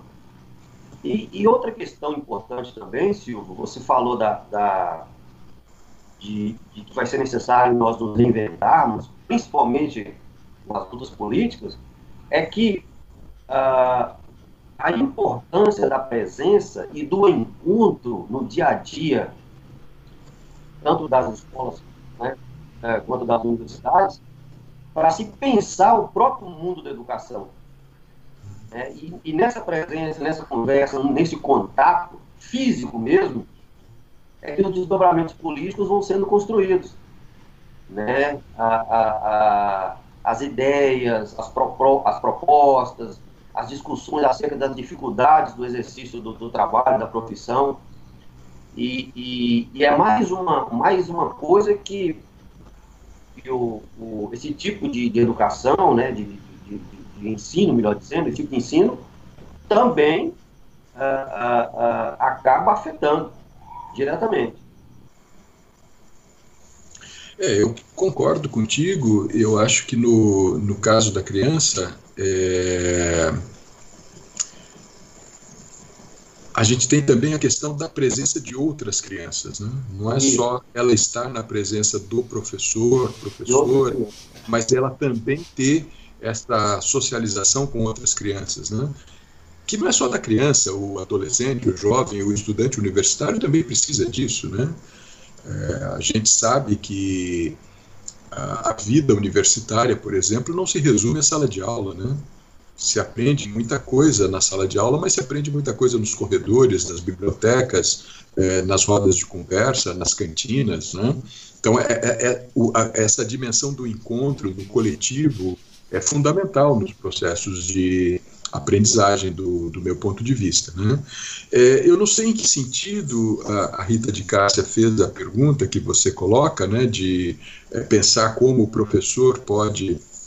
É, é o que, que o professor precisa desenvolver para esse trabalho com as crianças. Eu não sei se ela está perguntando é, no aspecto de você usar a tecnologia num trabalho presencial com as crianças, ou se ela está perguntando de, nessa situação em que muitos, muitas redes de ensino é, estão é, demandando dos professores que inventem formas de enviar atividades para que as crianças façam em casa, e aí façam uso de atividades remotas, é, para que as crianças desenvolvam em casa. Eu não sei em, em qual dos sentidos ela está perguntando, mas de todo modo eu não saberia responder para nenhum deles. Né? Talvez o, o Paulo Henrique, aqui, que é o nosso homem das tecnologias, é, tivesse muito mais elementos do que eu para falar sobre isso. Eu, sinceramente, não tenho. Né? Eu estou, é, eu próprio, tateando é, e tentando descobrir na medida em que é, eu tento desenvolver atividades para realizar com os meus alunos. Né? Mas é, eu acho que essa dimensão que o Alex coloca, da gente pensar a necessidade da presença e da presença coletiva, é fundamental. Né?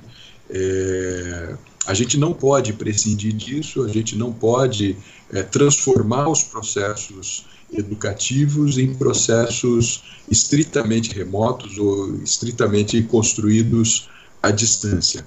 Eu acho que a gente pode na direção do que comentava, do que eu comentava em relação ao Michel Serre, por exemplo, é, a gente pode aproveitar ferramentas, a gente pode é, maximizar determinadas experiências utilizando ferramentas tecnológicas, mas eu não acho que a gente possa substituir é, essas atividades de encontro e de produção coletiva. Né?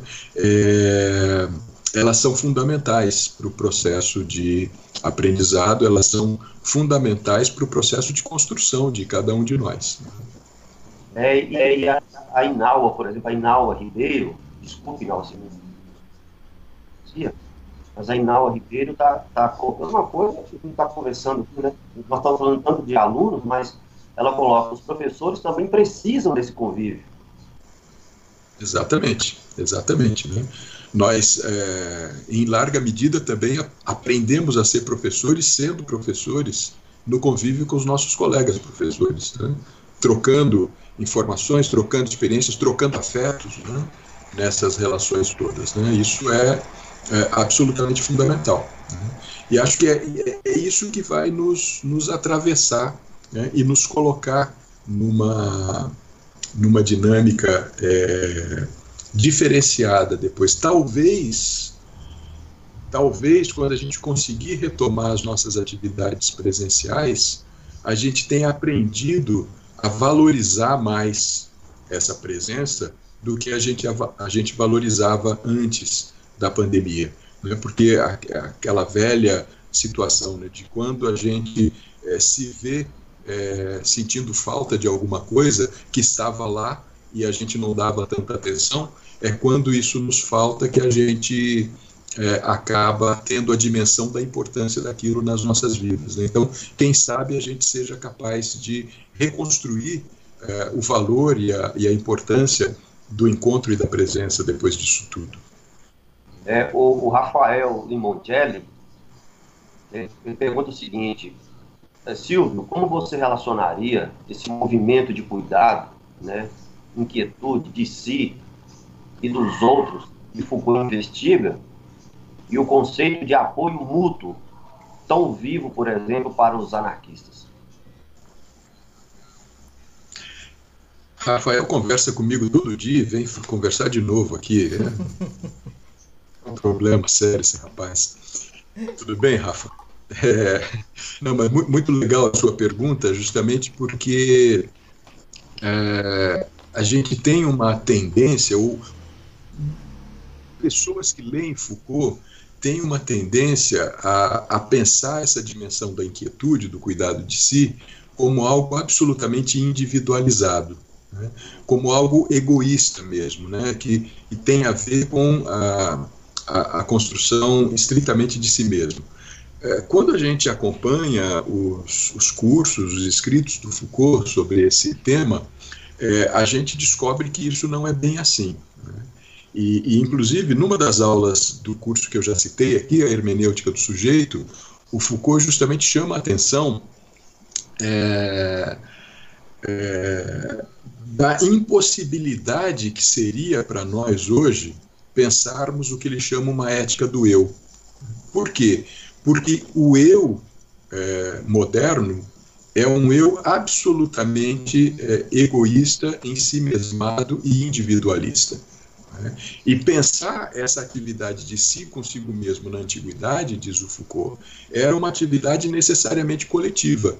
Né? Muitos dos exercícios, das técnicas de si é, estudadas pelo Foucault, são atividades que você faz com o outro, né? que você faz com um mestre, com um professor, com um amigo. Né? Você é, é, trabalha sobre si mesmo se relacionando com o outro ou com outros. Né? Não é uma atividade absolutamente solitária, é uma atividade que se faz com o outro. Né? É, só que, diz o Foucault, se a gente transfere isso para o mundo moderno, que é um mundo é, individualizado e egoísta, é, a tendência seria que isso desse totalmente errado, porque uh, a nossa cultura hoje não é a cultura antiga, não é a, a, forma de sociabilidade que se tinha na cultura antiga. A nossa sociabilidade hoje é completamente diferente. Mas aí o Rafael traz esse, esse conceito importante do apoio mútuo, da ajuda mútua, que é um conceito pensado pelo anarquista russo Piotr Kropotkin, virada do século XIX para o século XX, que Kropotkin ousa é, promover ou, ou, propor né, uma teoria alternativa à teoria da evolução do Darwin, na medida em que o Darwin diz que é, as espécies evoluem por é, seleção natural, né, e a seleção natural se dá por competição, né, então é a competição que fomenta a evolução das espécies, e o, o Kropotkin, que também era um naturalista, é, ele ousa mostrar que na natureza nós temos muitos exemplos de é, seleção natural e de progresso de espécies, de evolução de espécies, é, que se dão justamente pelo apoio mútuo entre os indivíduos da espécie. Né? Porque o que é, evolui é a espécie, não é o indivíduo. Então, é, o Darwin é, chama atenção para o fato de que o indivíduo melhor adaptado sobrevive e ele vai produzir descendentes melhor adaptados, então ele chama atenção para essa esse aspecto individual da evolução, e o, o Kropotkin vai chamar atenção para o aspecto coletivo, mostrando que o indivíduo melhor adaptado é aquele que coopera com os outros indivíduos da espécie. A espécie melhor adaptada é a espécie colaborativa, é a espécie cooperativa entre uh, os indivíduos. Daí essa ideia de apoio mútuo, de ajuda mútua, que o Kropotkin vai procurar mostrar em várias uh, espécies na natureza, em várias espécies animais na natureza, propondo isso como uma ética anarquista, como uma ética libertária para o ser humano. Né? Nós somos capazes de nos tornar melhores na medida em que nós cooperamos entre nós, que nós apoiamos é, uns aos outros, em que nós é, é, praticamos e vivenciamos ah, o princípio da solidariedade entre os seres humanos. Né? E, e, é interessante que o Rafael traga essa dimensão, justamente para a gente chamar a atenção é, de um fenômeno que a gente está observando também agora durante a, a pandemia, né? porque a gente vê muitas pessoas em dificuldade e a gente vê é, muito, muitas ações de solidariedade sendo construídas. Né? Nós temos, sem dúvida alguma, ações egoístas e ações de exploração, mas nós também temos visto a capacidade de solidariedade entre os seres humanos, de apoio mútuo entre os seres humanos. Né? Então, é, é, cuidar de si mesmo, inquietar-se consigo mesmo, ocupar-se consigo mesmo é também ocupar-se com o outro, é também ocupar-se com a condição do outro, é também se abrir solidariamente para a condição do outro e agir junto com o outro nas medidas da possibilidade de cada um, é, para tornar possível uma ação coletiva uma ação de cooperação é, entre os seres humanos que possa nos tornar melhores do que nós somos. Então, é, me parece que esse toque do Rafael foi extremamente importante para a gente poder trazer essa dimensão da solidariedade que se coloca também no próprio ato educativo. Né? A, a produção da, educa da, da, da perspectiva educativa é uma produção solidária e quando a gente falava da necessidade do encontro e da presença, eu chamava a atenção é, para a solidariedade que se estabelece entre as crianças também. Né? É, se estabelece uma solidariedade colaborativa no aprendizado com os professores, mas também é, entre a, as crianças, entre os jovens. Né? Há muito aprendizado que se faz pelo apoio do outro, com o apoio do outro. Né? E a gente não pode é, desprezar essas ações, muito pelo contrário, a gente precisa ser capaz de lançar luz sobre elas e ver a, a dimensionar a importância delas, né? e, e, quem sabe depois disso tudo sermos capazes de valorizar mais é, essas dimensões solidárias. É, o senhor, uh, o povo vai não falar do, uh, do deixar morrer, né? e é muito, estou vendo muitas, muitas questões, questões que de alguma maneira envolvem o tema.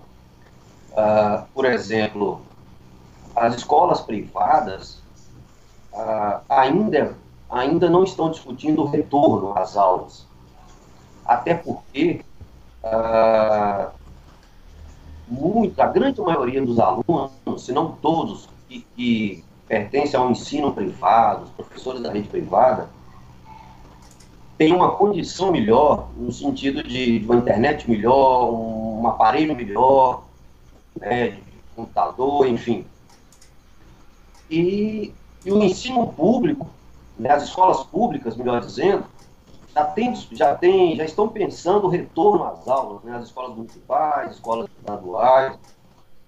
Ah, isso é um absurdo, né, porque ah, o Brasil saiu de 150 mortes para 350, estamos chegando a 500 mortes por dia, por dia ah, correndo o risco de chegarmos a 800 a 1000 mortes por dia. Uh, imagine só quando essas crianças passarem a frequentar, as crianças, os adolescentes passarem a frequentar essas escolas, a grande maioria dessas crianças e desses adolescentes são pobres, né? são crianças e adolescentes de periferia, né? É, é como se o Estado é, tivesse dizendo que uh, vocês podem morrer, vocês podem contrair o vírus e a grande maioria vai morrer, e se não as crianças, elas vão transmitir para os pais, para, né, para o pai, para a mãe, para os avós, para os tios, enfim, para pessoas mais velhas, mais idosas, que têm algum problema uh, de saúde. Uh, é o fim da picada, né? É um absurdo. E, enfim, é, é, é, é nós estamos assistindo ah, de maneira clara e evidente, e evidente ah, a efetivação dessa, dessa afirmação que né? Ah, deixar morrer. É, sem dúvida. É... Bom, vou aproveitar o seu comentário para emendar um outro comentário. É que a gente tem essa, essa dimensão né, de é, o que, que significa a escola para as classes populares, o que, que significa a escola pública. A escola pública é um local de aprendizado, de educação, de formação, sim, mas ela é também um local em que as crianças e os jovens ficam para que seus pais possam trabalhar. Então a gente tem essa, essa dimensão importante do, do problema que é, pais e mães que precisam é, trabalhar e não têm com quem, como, onde deixar seus filhos, pressionam os governos municipais, estaduais, federais, né, é, pela abertura das escolas, porque a escola não é, não é pelo valor da educação simplesmente. Né? Eh, na maioria das vezes, ou em muitos casos, pelo menos, é pela necessidade de ter um local para deixar os filhos, porque eles precisam trabalhar. Então, é de novo essa lógica da exploração econômica batendo forte né, e mostrando a, a, a crueza do, do, capital e da exploração do capital sobre nós. Né? É, e que você consegue manter essa diferenciação de é, classes mais favorecidas, com melhores condições econômicas, que podem se proteger é, de forma muito mais tranquila, muito mais intensa, é, do que as classes é, mais pobres, que essas são mandadas para o matadouro, são mandadas para a carnificina. Isso é uma coisa terrível e que a gente tem que denunciar o tempo todo, né, me parece, porque a gente vê também é, em toda essa pressão por volta é, da abertura do comércio, por exemplo, que é pressionada pelos donos de determinados comércios, é, que se veem sem condições de fazer dinheiro né, e querem que a sua loja abra, mas o fato de abrir a sua loja não significa, muitas vezes, que ele, dono da loja, vai estar lá trabalhando e atendendo o, o público. Ele quer que a sua loja abra porque ele vai ter os seus empregados lá é, trabalhando. Né? E esses empregados vão ter que sair das suas casas e usar transporte público é, e vão ter que chegar no lugar e atender o público é, e quebrar essa lógica do isolamento social, é, mas não são eles próprios que estão defendendo a abertura que vão estar tá lá é, na linha de frente se expondo. Né? Eles estão defendendo a abertura do comércio porque precisam fazer dinheiro, né? mas eles vão fazer dinheiro em cima da desgraça dos outros, né? em cima da, da, da, vulnerabilidade dos outros. Né? E aí, quando você chama atenção para essa questão do, do deixar morrer, trabalhado pelo Foucault eh, no âmbito da biopolítica, né? porque ele vai dizer que os estados modernos funcionam é, sob o modo da biopolítica, que é uma política de afirmação da vida dos cidadãos, o Estado tem o dever de é, garantir a vida dos cidadãos, mas esse mesmo Estado que tem o dever de garantir a vida dos cidadãos é o Estado que pode deixar morrer um determinado contingente de cidadãos para proteger um outro contingente de cidadãos, numa situação como essa, a gente vê isso de forma muito explícita. Né? Quem pode morrer? No discurso é, desse sujeito que ocupa a presidência da República hoje no Brasil, que é, desde o início da, da crise, da pandemia, tem sido contra o isolamento social. Né? Porque a lógica é: alguns vão morrer? Vão morrer, então que morram. Né? Desde que aqueles que vão morrer não sejamos nós. Né? É, é uma ideia de que aqueles que vão morrer são absolutamente descartáveis. E é melhor que morram e que não paralisem o movimento econômico. Né? É, porque esses que vão morrer vão ser facilmente substituídos por outros que permanecerão vivos. Né? É isso que está por trás desse discurso genocida da presidência da República. Né? É, agora, o que ele não leva em consideração é que, sem dúvida alguma, a maioria dos que vão morrer são aqueles por ele considerados descartáveis mas outros que não estão nessa categoria também vão morrer nessa situação. Agora, independentemente de você filtrar quem morre e quem não morre, né, é, você tem essa lógica de Estado, que aqui no Brasil é extremamente perversa, né, é, de você aceitar que alguns devam morrer para que outros mantenham a atividade econômica em pleno, em pleno funcionamento. Né. E aí eu acho que a gente tanto pode fazer um esforço analítico de compreender isso pela ideia de biopolítica do, do Foucault, ou por uma ideia que eu vejo como complementar, que é a ideia que tem sido trabalhada pelo filósofo camaronês Achille Mbembe, que é a ideia de necropolítica. Mbembe contrapunha essa ideia de biopolítica do Foucault a ideia de que na própria é, modernidade nós tivemos também estados operando pela lógica de uma necropolítica, de uma política da morte. Né? Os estados que é, exerceram a, a, escravização dos povos africanos e que é, investiram na morte dos povos africanos, né? porque é aquela coisa de você capturar é, um contingente de seres humanos na África, jogar dentro de um navio para atravessar o Atlântico em condições é, absolutamente subhumanas, em que muitos morriam, milhares morriam, e não importava que muitos morressem, né? porque você tinha lá uma infinidade de africanos que podiam ser escravizados e trazidos para a América, sobretudo para a América, também para a Europa, mas sobretudo para a América, para serem explorados como força de trabalho. Né?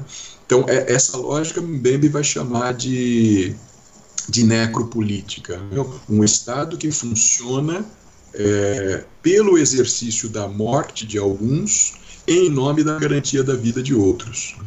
E acho que é, é, essa lógica da necropolítica é uma lógica permanente que a gente vê é, no Brasil é, em ação, via já antes da pandemia, né?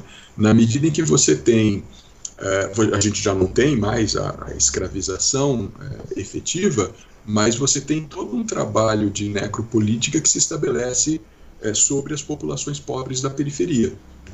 Quantidade de assassinatos nas periferias das grandes cidades brasileiras é uma coisa que as, a população, de forma geral, não leva em consideração né, comumente. Né? A gente tem vinha tendo e continua tendo um verdadeiro genocídio em curso no país. Né? E o que o presidente da República faz é, de algum modo, incentivar esse genocídio com a pandemia, ver na pandemia é, uma forma de agudizar esse genocídio, porque, em larga medida, a população que vai morrer é, é, percentualmente maior é essa população considerada a população descartável dos pobres negros de periferia. Acho que aí está a, a grande perversidade do Estado e a grande perversidade do sistema. Essa violência, como disse aqui a, a Yara, Yara Mendes, obrigado pela participação, o professor Edenilson, a, a Ada, essas desgraças, elas possuem CEP, né, né Silvio? Essa, essa violência, é, quem é atingido por isso tudo, possui um CEP muito bem definido, né? São, são pessoas, né, gentes, ah, como você utilizou, de periferia. Né? Pobres, negros, mulheres, né? são, são justamente aquelas populações é, que a gente considera como minorias. Né? É, e essas populações que o, o, o Deleuze-Guattari, por exemplo, pensando nelas como a possibilidade do devir minoritário, um devir revolucionário, porque justamente é, é aquele povo que é, vive na mais absoluta miséria e que tem que produzir a vida nessa absoluta miséria, que é essa gente que pode transformar a, a realidade, que pode transformar o mundo, né? Mas justamente por ser é, essa gente que é o motor da transformação, que é também vista pelo Estado como os mais descartáveis, né? São os mais descartáveis porque também são os mais perigosos. Não é por acaso que Marielle Franco foi assassinada, é porque é alguém que sai da favela, que sai da periferia, uma mulher lésbica negra e que ocupa um espaço político para dar voz a essa população né, e para levar as exigências dessa população, dessa população descartável. Então, nada como você descartar quem está lá dando voz a essa população descartável. Me parece que isso evidencia muito essa lógica necropolítica que a gente vivencia no país, né? ou biopolítica, se a gente quiser falar com, com Foucault. É, isso aí. Alguma, alguma questão, Paulo? Eu tenho sim, Alex. O seguinte, a, a, fala do Silvio foi muito pertinente em alguns pontos que ele coloca e que no, nos alertam, né? Principalmente na questão da resistência, né? Mas não é uma resistência de ser contra a tecnologia ou contra a educação à distância, né? Uma resistência de dominar esse aparato para que a gente de alguma maneira possa transformá-lo ou utilizá-lo a nosso favor, né? É, é, tem é, outra coisa que ele fala, o problema da, das mortes, dos negros, dos pobres, né? Nós sabemos que o sistema, ele, o capital, ele é absolutamente é, imparável, né? A gente não tem como freá-lo, né?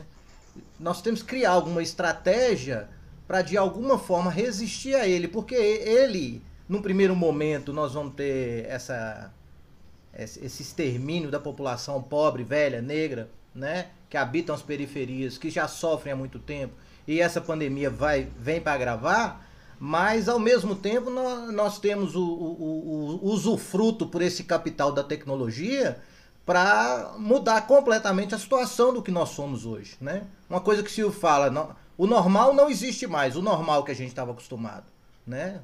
Vamos agora para um outro lugar, né? Cabe a gente de alguma maneira resistir, construir estratégia e linhas de fuga para construir um lugar que a gente possa sobreviver nele também, né? Eu não sei se vocês sabem, né? Já, já teve uma, uma denúncia agora de, de, é, de dos, dos ensinos privados, né? De uso de robôs para poder fazer correção de trabalho, né? Dos alunos. Quer dizer, a nossa condição de professores também está ameaçada, até por isso, né? Até porque o termo robô significa trabalhador, né? Trabalho forçado, né? É um termo tcheco. E, e então, de alguma maneira, nós temos que nos organizar, nos estruturar, nós, nós precisamos dominar essas tecnologias para que a gente não seja abocanhados por elas. Né? E, e, assim, é, parece um exercício de futurologia né, e da ficção científica aí que o, que o Silvio gosta, né? Mas essa é, é, me assusta, né? A maneira como a tecnologia ela avança não mais sobre as questões do trabalho físico, do mundo material. Não é mais só a máquina mas ela avança para um campo simbólico e um campo de, de pensamento, não do, né, vamos dizer, ou de, eu chamo de operação da linguagem de uma maneira que é absolutamente uma forma assim de simulacro que a gente olha e acha que de fato tem alguém ali, né? Então nós corremos o risco de chegar num ponto de ter robô dando aula. Né? Então nós precisamos de alguma maneira nos, nos organizar compreender o que está acontecendo, nos preparar e para quando nós saímos agora das nossas toquinhas, que nós estamos todos escondidos em casa, né, a gente tenha é, é, é, a condição até de saber o que, que nós precisamos defender e quais são os riscos que nós corremos. Né? É isso. Posso emendar um comentário ao comentário do Paulo? Claro. claro já aborreci vocês um bocado falando demais aqui, mas ele chama atenção para um ponto que eu acho extremamente importante, Paulo, é, e que a gente precisa ser capaz de inventar, senão nós estamos ferrados, né? literalmente ferrados, porque é, veja bem, acho que um, um, outro elemento que eu tendo a ver com uma positividade é, desse momento é que a gente vinha com um crescimento avassalador em termos mundiais do neoliberalismo. Ainda que membros do governo brasileiro digam que globalismo é comunismo, né, que é estratégia do comunismo para dominar o mundo, a única coisa que tem dominado o mundo é o neoliberalismo. Né? Neoliberalismo defendido, por exemplo, uh, com unhas e dentes pelo nosso ministro da Economia. Né? Desoneração total do Estado é, e, e, assim por diante. Né? Sabemos de tudo isso.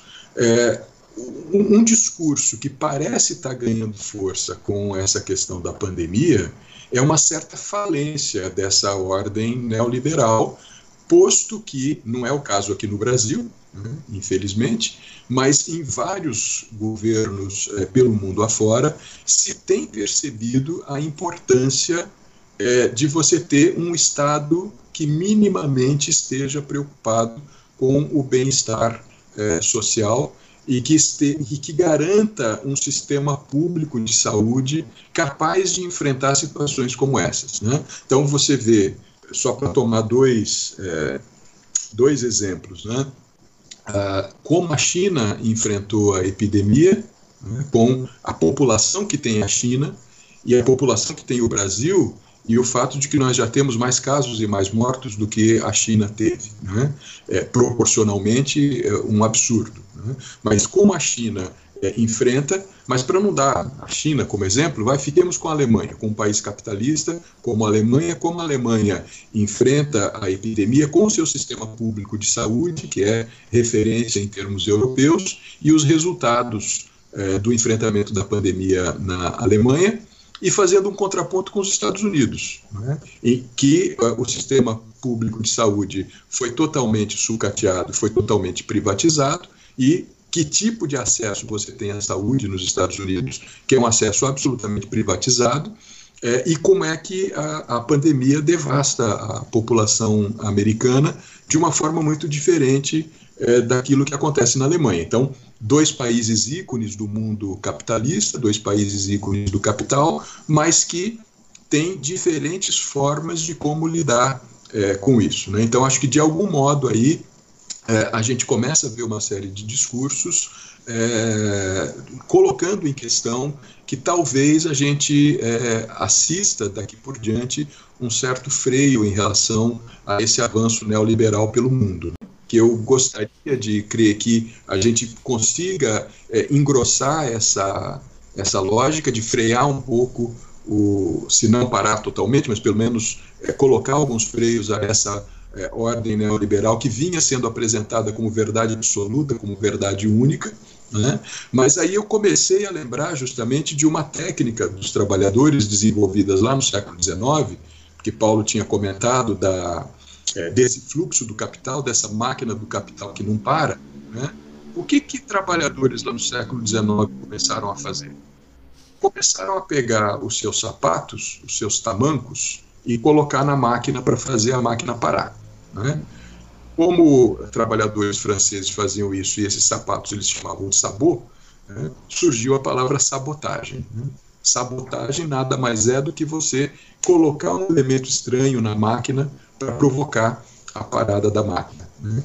Eu acho que é muito importante para nós hoje é, aprendermos a construir formas de sabotagem digital. Né?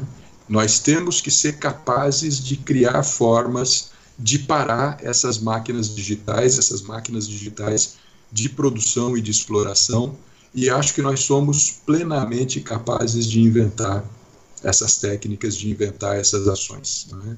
E, e, acho que esse é um dos nossos desafios, é uma das nossas possibilidades aí para a construção é, desse futuro que está aberto para nós. Perfeito.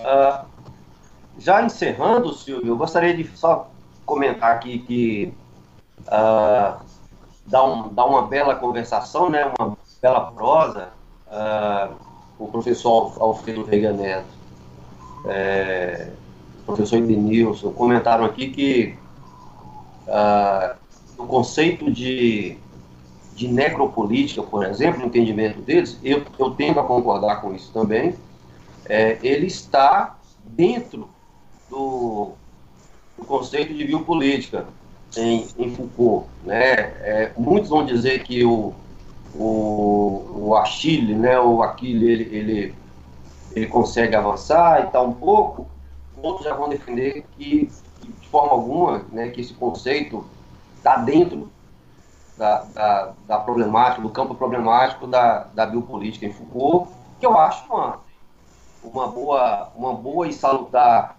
conversa e, e, e discussão. É, e como nós, antes de passar a palavra final para o, para o Silvio, como nós, como eu, isso que nós fizemos, de alguma maneira, é também uma forma de estudar, né? É, de certa maneira, é um, um, uma, uma, uma, relação de, de, de estudo Uh, já que nós tivemos muitos alunos aqui, né, alunos e professores uh, aqui na, na live, eu gostaria de terminar, antes de passar a palavra para o, o professor Silvio, com um texto bem pequeno do Jorge La Roça, né, o Jorge La Roça, tradução do professor Alfredo Veiga Neto, quando ele fala sobre estudante, eu acho uma, uma citação lindíssima. Ele diz o seguinte, já que falamos tanto sobre educação.